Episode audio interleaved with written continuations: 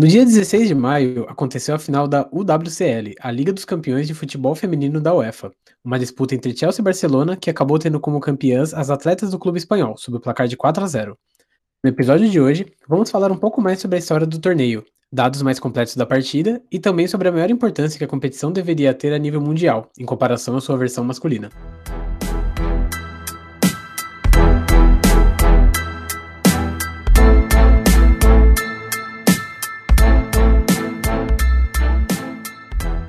Olá, esse é o Trio de Arbitragem e eu sou o Lucas Alves. Eu sou o Luiz Guilherme Pereira. E eu sou a Patrícia Pinheiro. E vamos dar continuidade à nossa série sobre a UEFA Champions League, né? Semana passada a gente tratou um pouco dela no geral, falando tanto da competição masculina quanto da feminina. A gente deu uma pincelada também na partida final da masculina, um pouco sobre como seria a final feminina. E bem, ela aconteceu agora, né? Foi uma vitória de 4 a 0 do Barcelona. Uma vitória, assim, relativamente fácil para um time que é muito bem estruturado, assim como o Chelsea, mas que teve uma infelicidade de tomar um gol logo no início da partida, né? Que eu acho que acabou desequilibrando todo o restante. Tanto que os quatro gols saíram logo no primeiro tempo. É, foi. Como você mesmo disse, né? Foi uma final marcada por uma infelicidade muito grande do Chelsea o primeiro gol que saiu logo no primeiro minuto da partida foi, se a gente for parar para ver assim, é, é, é, até triste de você ver um gol desse, porque foi muito azar, muito azar. O Barcelona tinha, mandou a bola na trave, pegou o rebote, aí a, a, defesa do Chelsea tomou o rebote, foi dar o chutão, e aí a bola foi de encontro a outra defensora do Chelsea e entrou. E se a gente for acabar vendo, se você não conseguiu ver a partida e for ver os melhores momentos, a gente vai ver que o time do Barcelona ele foi muito, muito, muito efetivo assim, no primeiro tempo. Ele teve, se não me engano, foram seis chutes a gol no primeiro tempo e marcou quatro gols. Então foi de uma efetividade gigante, assim. O segundo gol que foi um pênalti, na minha opinião, não não deveria ter sido marcado o pênalti, porque eu acho que teve falta antes na zagueira do Chelsea, mas foi marcado o pênalti. O terceiro gol foi uma pintura, assim, uma triangulação linda. E teve uma enfiada de bola também para atacante que foi coisa assim maravilhosa de você ver, que ela saiu na cara do gol. Então foi, foi bem construído, foi muito bonito de se ver.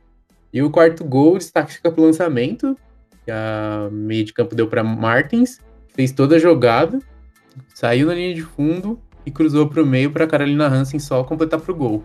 Então, apesar de do placar assim ter sido tão elástico e ter acontecido tudo tão rápido assim no primeiro tempo, o Chelsea ainda teve bastante chance. A goleira do Barcelona foi muito bem no jogo. Ela foi, foi um, um, dos destaques positivos também dessa final e acabou fechando o gol, né? Então, é, assim, é, foi, foi um jogo muito bom de assistir.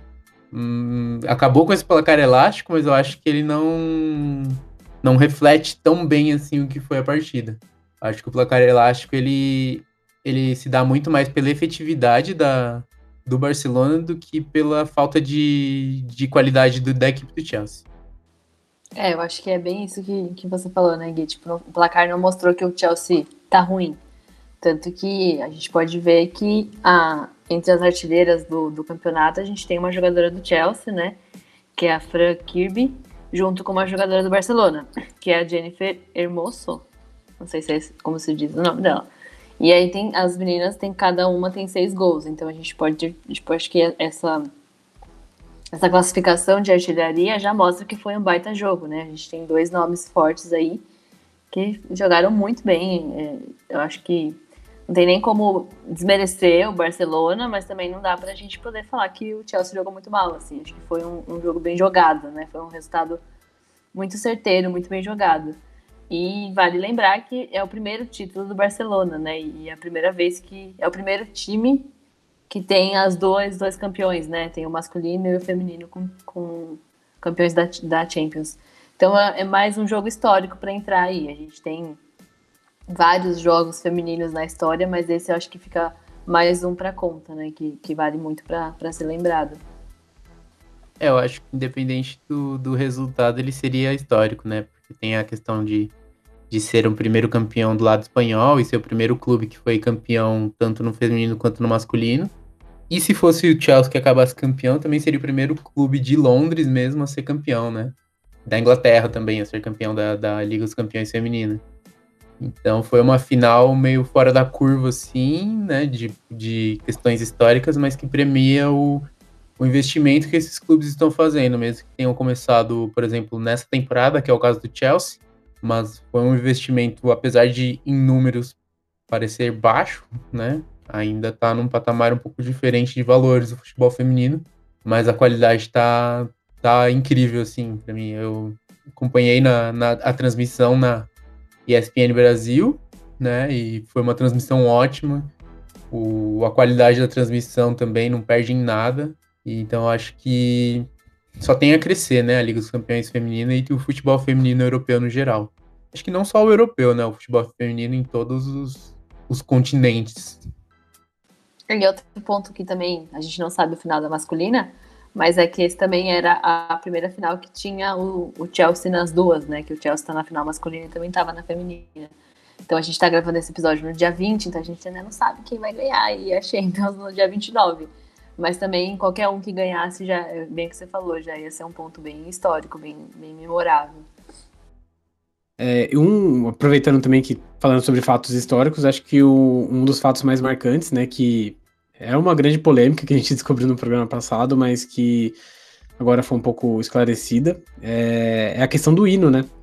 A Champions Feminina não tinha um hino, entravam com músicas genéricas mesmo, é, não colocavam nem a própria música do masculino, mas o lado legal é que agora tem, é, essa foi a primeira edição onde tem uma música oficial para a competição, e não é uma música que repete a masculina. Então fizeram um hino único com mulheres, ele foi orquestrado por uma mulher, que foi bem interessante também.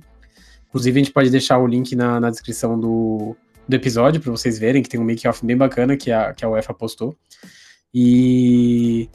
Assim, é algo simples, já era para ter acontecido há muito tempo atrás, né? Foi criado em 2001, em 2001 mesmo já era para ter tido um hino, por menor que pudesse ter sido, era para ter. Acho que é muito ruim a gente ver que não existe isso, mas que tá caminhando, tá acontecendo, é, a passos pequenos, mas tá. A própria questão da transmissão, né, como o Gui disse, passou na ESPN Brasil. Um dia a gente vai ter futebol feminino sendo transmitido na televisão aberta com um pouco mais de frequência, espero que isso aconteça. Mas por enquanto, a gente tem que aplaudir a ESPN por pelo menos transmitir o jogo, né? Tem outros canais que nem com isso se preocuparam, preencheram com outros jogos, com VT de jogos antigos, com outros esportes, mas, sabe, futebol feminino é importante, para independente da parte do mundo que você viva. É, essa final foi um pouco difícil de acompanhar porque ela acabou competindo também com o jogo do Palmeiras e Corinthians, né, no, no Paulistão. Tanto que eu assisti depois a final da Champions League feminina. Eu acompanhei o, jogo do Palmeiras. Mas é uma, um fato interessante que eu achei assistindo o, o vídeo, vendo a, o, o hino, é que eu achei esse hino muito mais empolgante e com muito mais. traz muito mais aquele aspecto de. Eu não sei se é aspecto de guerra, assim, mas me dá. Me dá se eu fecho o olho assim e escuto o hino, eu me lembro aqueles filmes de, de guerra antiga, tipo um, um um 300, assim, eu me, me vejo assim nesse cenário. Então achei que ficou muito, muito, muito bom o hino da Champions Feminina. Eu curti demais e tanto que eu vi até mais de uma vez. Mas eu gostei bastante, foi um, uma bola certa, né? É, eu acho que ele ficou muito bonito, eu achei que ficou muito bonito mesmo o hino.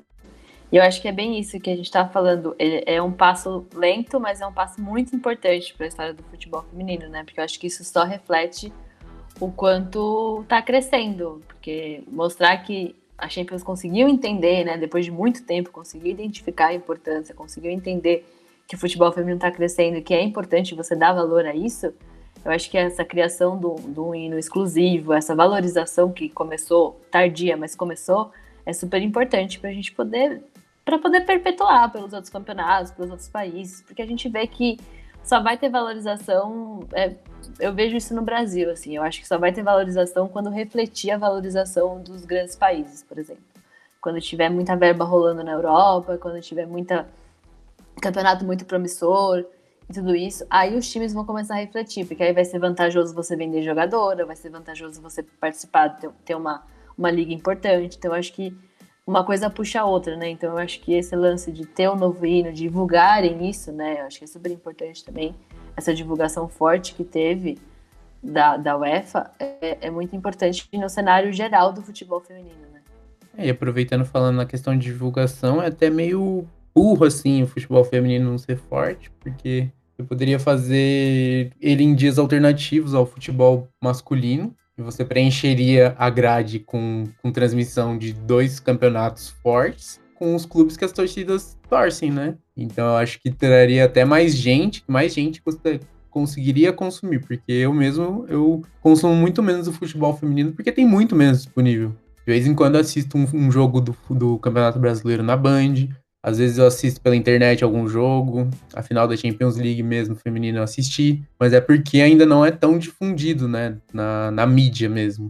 Então acho que se tivesse mais mídia, quanto mais mídia a gente tiver, mais a gente vai assistir. Porque a gente vê que tem tanta coisa assim, eu vou, eu vou ser bem literal, porque tem tanta coisa ruim né, na TV. Por exemplo, no domingo de manhã tem aquela porra daquele auto esporte que serve para nada e você não dá espaço para o futebol de qualidade, que é o futebol feminino, é, é lamentável, né?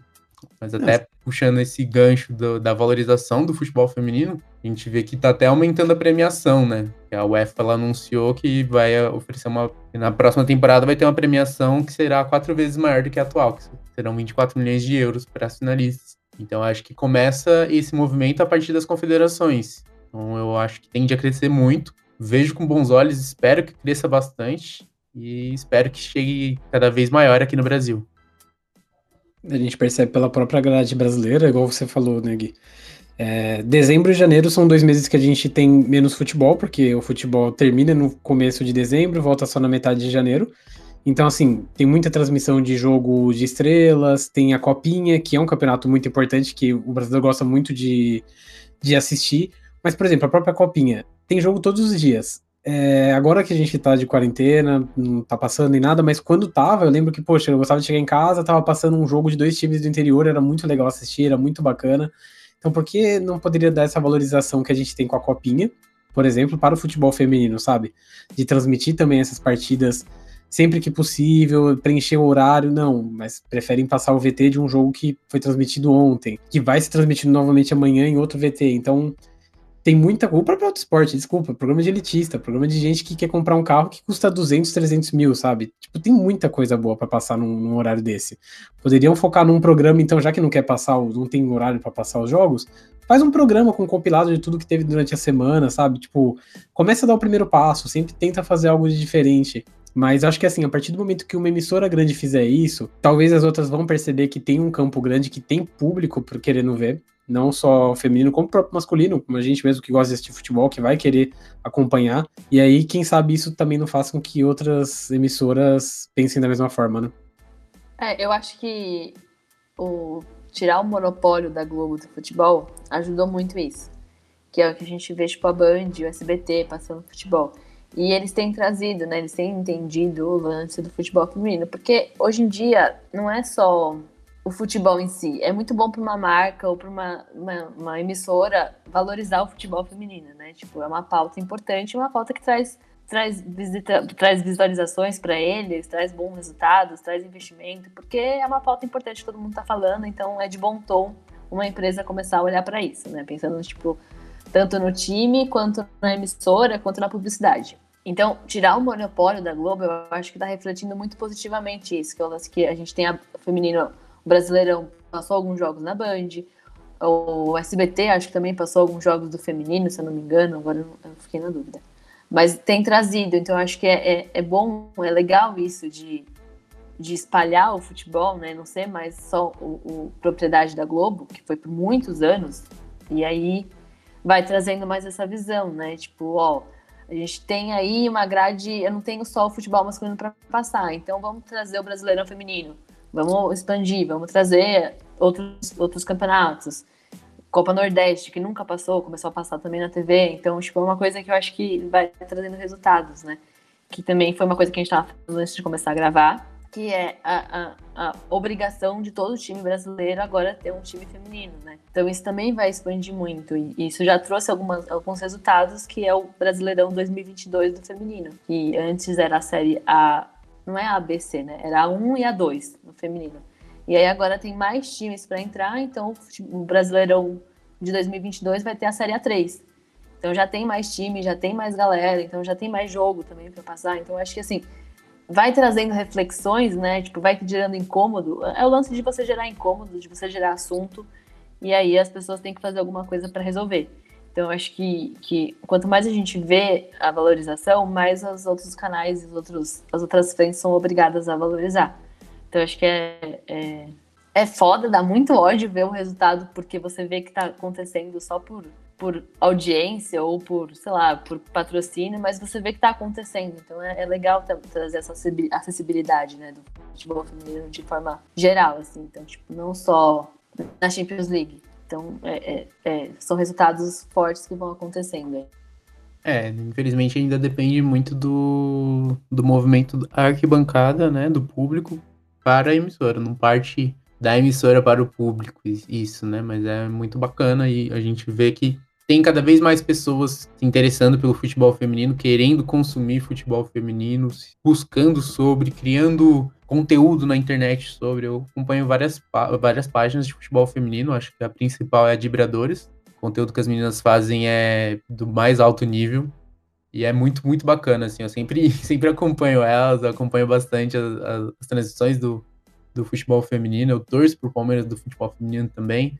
Então, é, eu acho que esse movimento que vem, veio de fora, veio das mídias alternativas, né? A gente também é uma mídia alternativa. Então ele tende a incomodar.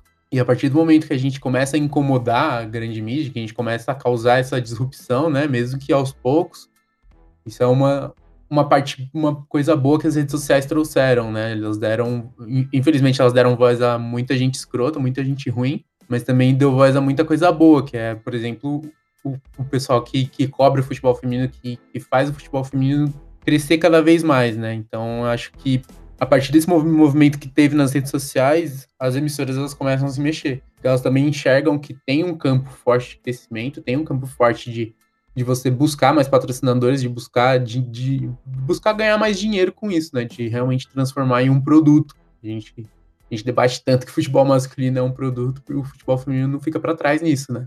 Então acho que o crescimento dessas mídias alternativas, ele foi, ele tá sendo muito preponderante, principalmente, né, no consumo do futebol feminino. É, e com o passar dos anos, a gente vai vendo esses reflexos, né, que nem o que a gente falou do hino. Tipo, demorou 10, não, 20 anos para resolverem fazer um hino, para pensarem nisso, para lembrarem, né, que tipo as meninas entram no, no jogo sem ter um hino, e sendo que a Champions ela tem, ela tem, um apego muito grande com o hino, né? A gente sabe, tipo, a gente vê o quanto isso é, é forte na, na Champions masculina. Então acho que essa evolução vai trazendo pontos, que é, também é uma coisa que é para ser valorizada, para ser comemorada, né? Outra mudança aí que, que eu acho que vem muito dessa, dessa visualização que o futebol feminino está ganhando, que é a, a premiação. A partir da, da edição 21 e 22, né? Vai aumentar esse valor não chega ao valor masculino, que eu acho que a gente. Acho que ninguém esperava, né? Ninguém imagina que vai chegar ao valor masculino, mas já aumenta um pouco. Então agora o campeão, né, o time campeão da, da Champions Feminina a partir do ano que vem, ele leva 24 milhões de euros. Então já é quatro vezes maior que o valor atual. Então isso também é um reflexo de quanto essa visualização e essa valorização do futebol está sendo positivo, né? Enquanto eu estava fazendo uma certa pesquisa para a gente falar um pouco do assunto, né? Eu acabei caindo um pouco no futebol inglês feminino e eu percebi como que lá é bem valorizado, né? É, a, a, primeira liga europeia, a primeira liga inglesa de futebol feminino foi criada em 2011. Ela tem o mesmo nome da masculina, mesmo os patrocinadores. Mas o mais legal foi que nos últimos anos, a partir da temporada 2018-2019, ele se tornou 100% profissional. Então, o que acontece? É, os direitos que são dados são ótimos, né? Todas a, os, os, clubes eles têm a obrigação de ter um mínimo de 16 horas de trabalho semanal para as atletas e também são obrigados a ter uma categoria de base de jovens talentos, coisa que aqui no Brasil nem alguns times não tem nem um time feminino, quanto mais um time juniores feminino, né? Tipo, uma chance de treinar é, pequenos talentos para no futuro ser grandes estrelas. Então, isso também se dá, lógico, a uma educação do país e também do público, porque o que acontece? Aqui no Brasil, quando tem algum jogo é, feminino, da seleção, seja de algum clube, a gente sabe que não chega a 10, 15, no máximo 20 mil pessoas ali, dependendo do estádio que for. Enquanto que na Inglaterra, teve um amistoso, isso em 2000, deixa eu só confirmar o ano aqui para vocês. em 2019, entre a seleção inglesa e a seleção, a seleção alemã, e que a Alemanha ganhou por 2 a 1 só que o público foi, tipo, o maior da história para a seleção eh, feminina inglesa, que foi de 77 mil pessoas. Caralho. Ele bateu o recorde de 2014, o mesmo jogo também entre Alemanha e Inglaterra, que era de 45 mil pessoas. Então, tipo assim, só não é um dos maiores públicos do futebol, porque nas Olimpíadas de 2012, né, o futebol feminino, a final entre Estados Unidos e Japão chegou 80 mil pessoas. Então, assim, se a gente levar em consideração que numa Olimpíada, entre uma Olimpíada e um amistoso, tiveram só 3 mil pessoas a menos, gente, é muita coisa. Então é realmente é uma educação, assim, futebolística dos seus torcedores, né? São pessoas que vão lá, querem apoiar as torcedoras, querem apoiar o seu time, o seu clube, a sua seleção, o que seja, entendeu? Acho que a gente precisava ter isso aqui no Brasil, uma maior valorização. Eu lembro que acho que eu comentei no programa passado, no, no último jogo que eu fui do, do Corinthians, estava passando no telão o jogo de Palmeiras e Corinthians, da seleção feminina. Poxa, já é legal você fazer isso, sabe? Tipo, tem gente que chega cedo no estádio, eu sou uma dessas, porque, tipo, prefiro chegar quando não tem ninguém. E aí você vai passando o entretenimento ali, tipo, lógico, o jogo não estava acontecendo em São Paulo, então por isso muitos torcedores não iam conseguir ir no interior, preferiram assistir a seleção masculina. Mas o estádio estava cheio, do, do jogo do, do Palmeiras do Corinthians. E o estádio do Corinthians, aqui na, na Arena. Na Arena Corinthians estava todo mundo curtindo, aplaudindo e tal. Então, seria muito legal se quando tivessem partidas aqui em São Paulo, se você tiver a oportunidade, lógico, quando passar a pandemia, quando tudo isso melhorar e puder voltar ao público do futebol, gente, vá assistir um jogo, é, valorize as seleções femininas, valorize o seu clube ou um clube menor feminino, porque assim, elas dão o sangue delas, de verdade. A gente vê muito jogador masculino que, nossa, não, não dá um terço porque recebe muito dinheiro e acho que já tá contente com a vida, né? É, e vale reforçar isso, né? Muitas jogadoras não vivem só do salário do futebol, porque o salário do futebol feminino ainda é muito fraco, é muito baixo. Então, muitas jogadoras não vivem só dessa renda. Então, é outra coisa importante que precisa mudar aqui, né? Porque enquanto a gente paga milhões aí para jogadores masculinos, a gente paga muito mal para as meninas. E a gente tem muita mina que joga muito bem. É, eu acho que o, a importância dos clubes dos clubes ingleses terem uma, uma categoria de base, né? Que foi o que você falou, de incentivar novos talentos, de, de descobrir novos talentos, é que você treinando crianças desde pequeno, você consequentemente, você melhora o, o, nível do seu futebol a longo prazo, né? Eu acho que entra muito naquilo que você, Paty, falou há uns episódios atrás, de que para se descobrir uma menina goleira, demora muito, ela se descobre normalmente lá na adolescência, com 15, 16 anos, quando se com 5, 6 anos a gente já vê os meninos goleiros já brincando no gol, né? Então acho que isso de você ter uma categoria de base, você estruturar essas categorias de base, você melhora o seu produto a longo prazo, né? A gente não gosta de falar que o futebol é um produto, mas ele é, não tem como fugir. E eu acho que é cada vez mais importante que a gente veja como valorizar isso, né? Se, já que é, é tão tratado assim como dinheiro, dinheiro, dinheiro, eu acho que a gente tem que sim buscar meios de valorizar isso e de proporcionar que isso seja melhor de, de, de, de acompanhar, né? De, de proporcionar também locais onde a gente consiga assistir. E além da questão da, da premiação, né, que é uma novidade agora para a edição 2021 e 2022 da, da UEFA Champions League feminina, é, também vai contar com um novo formato, porque antigamente ele era composto por uma fase eliminatória, então tinha alguns clubes que tinham que passar por essa fase, eles entravam já numa rodada onde, por exemplo, o Barcelona jogou duas partidas, que era uma ida e uma volta, e depois disso já começava as oitavas de final. E agora não. Serão uma fase de grupos com 16 equipes, quatro é, grupos de, com quatro clubes, né? E jogos ida e, é, ida e volta, né? O que é bem interessante porque volta muito mais a, ao futebol que a gente conhece da UEFA Champions League. E essas partidas vão acontecer entre outubro e dezembro de 2021. Então é bem interessante a gente observar que até a própria competição está se moldando para um formato melhor e que valorize muito mais esse futebol, né? Não algo muito curto também, como estava sendo a edição passada. E uma curiosidade bem bacana, da bem interessante da UEFA Champions League feminina é que somente nas edições de 2015 a 2018 a competição tinha os mesmos patrocínios que a versão masculina. E depois disso, só algumas marcas ficaram enquanto outras decidiram apostar na competição. Então, por exemplo, Visa, Nike, a Hublot, que é uma marca de relógios suíços, a PepsiCo, que é uma das maiores companhias de bebidas e alimentos do mundo, E a Spirit, que é uma marca de roupas, acessórios para casa e joias, são os patrocinadores da UEFA Champions League feminina. Então a Heineken, que por exemplo é uma das maiores e mais conhecidas, né, pela edição masculina, ela já não patrocina mais as meninas do futebol. É, isso cria uma. dá aquela ideia de ser uma competição diferente também, né? Cria uma personalização, porque são competições diferentes. Eu acho que é importante cada uma ter a sua valorização por meio do seu patrocínio, né? Não ter essa, entre aspas, obrigação de uma, de uma empresa que está patrocinando o masculino não patrocinar o feminino. Eu acho que isso casa com empresas talvez até um pouco mais comprometidas com, com a evolução desse esporte. Eu, pode parecer besta isso que eu tô falando, né? Conversa para boi dormir, mas eu acho, eu, eu pelo menos vejo assim, né? Apesar de eu não não ter esse enxerga, eu saber que não é esse mar de rosas, né, que as empresas elas têm sim um, uma outra visão ao patrocinarem alguma coisa, né? Elas querem ganhar sim. O, ganhar vem sempre antes do, do valorizar, mas eu acho que é importante porque traz essa personalização, né? Traz essa mostra que que essa que, a, que, que são competições diferentes. Eu acho legal isso de patrocinadores diferentes mesmo, porque por exemplo no Brasil o patrocinador masculino, tipo Adidas, patrocinou São Paulo masculino e também o feminino. Mas uma coisa que veio muito em pauta recentemente foi o lance da camisa feminina não ter o nome, né? Que é a coisa mais bizarra do mundo. Porque eu não sei como consegue narrar o jogo, porque as meninas só têm número, elas não têm o nome. Então, e aí a, a, o lance é que a grana para poder colocar o número nas camisas femininas, né, é muito maior e tudo mais. Então, Muitos times, inclusive, usam né, a camisa masculina no time feminino. Então, essa obrigatoriedade de você ser patrocinador dos dois, eu acho que tira muito o mérito, né? Tipo, o lance de, de valorização mesmo. Porque a Adidas patrocina e faz o quê? Tipo, eu acho que é muito mais difícil uma mina rasgar uma camisa no meio do jogo do que um cara. Então, se a gente for pensar em, ah, o problema é dinheiro, é verba, remaneja.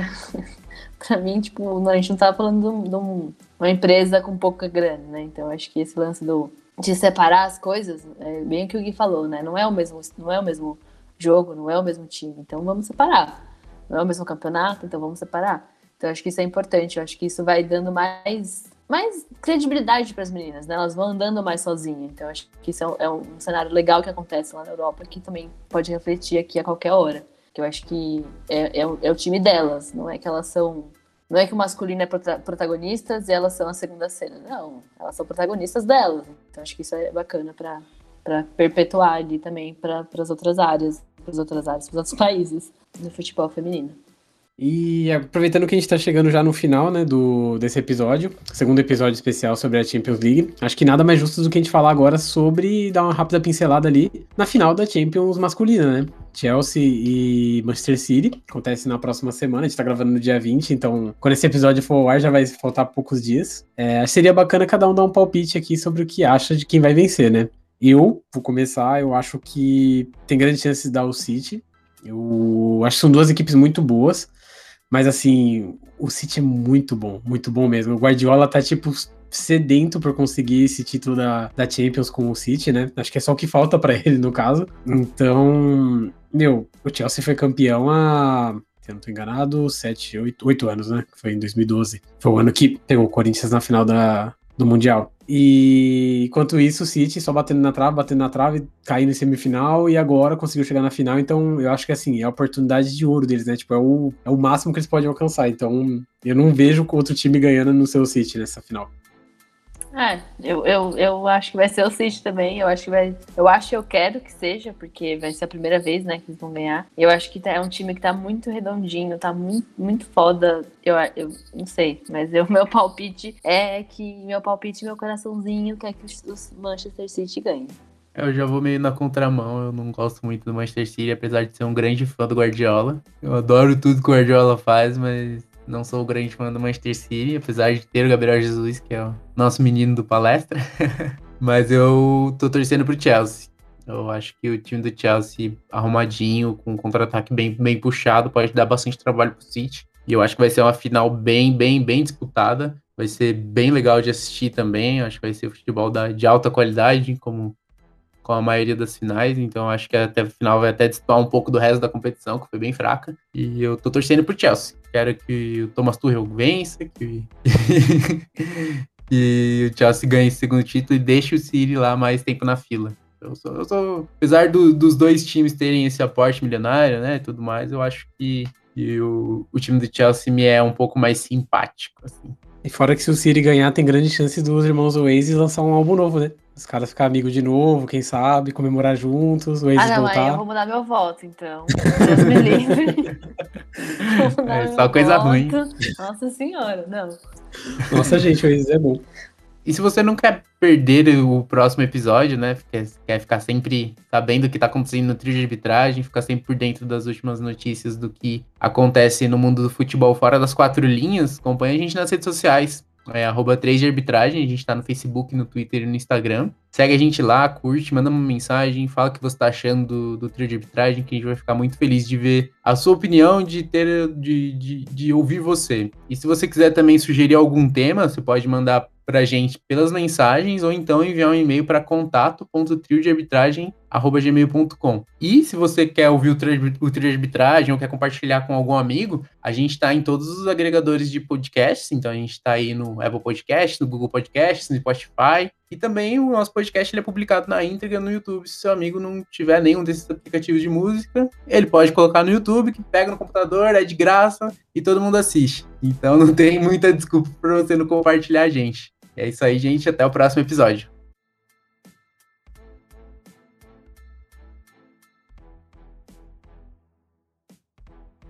Esse podcast foi gravado e editado pela equipe do Trio de Arbitragem. Se você tem alguma sugestão de tema, envie um e-mail para contato.triodearbitragem.gmail.com. Até o próximo episódio!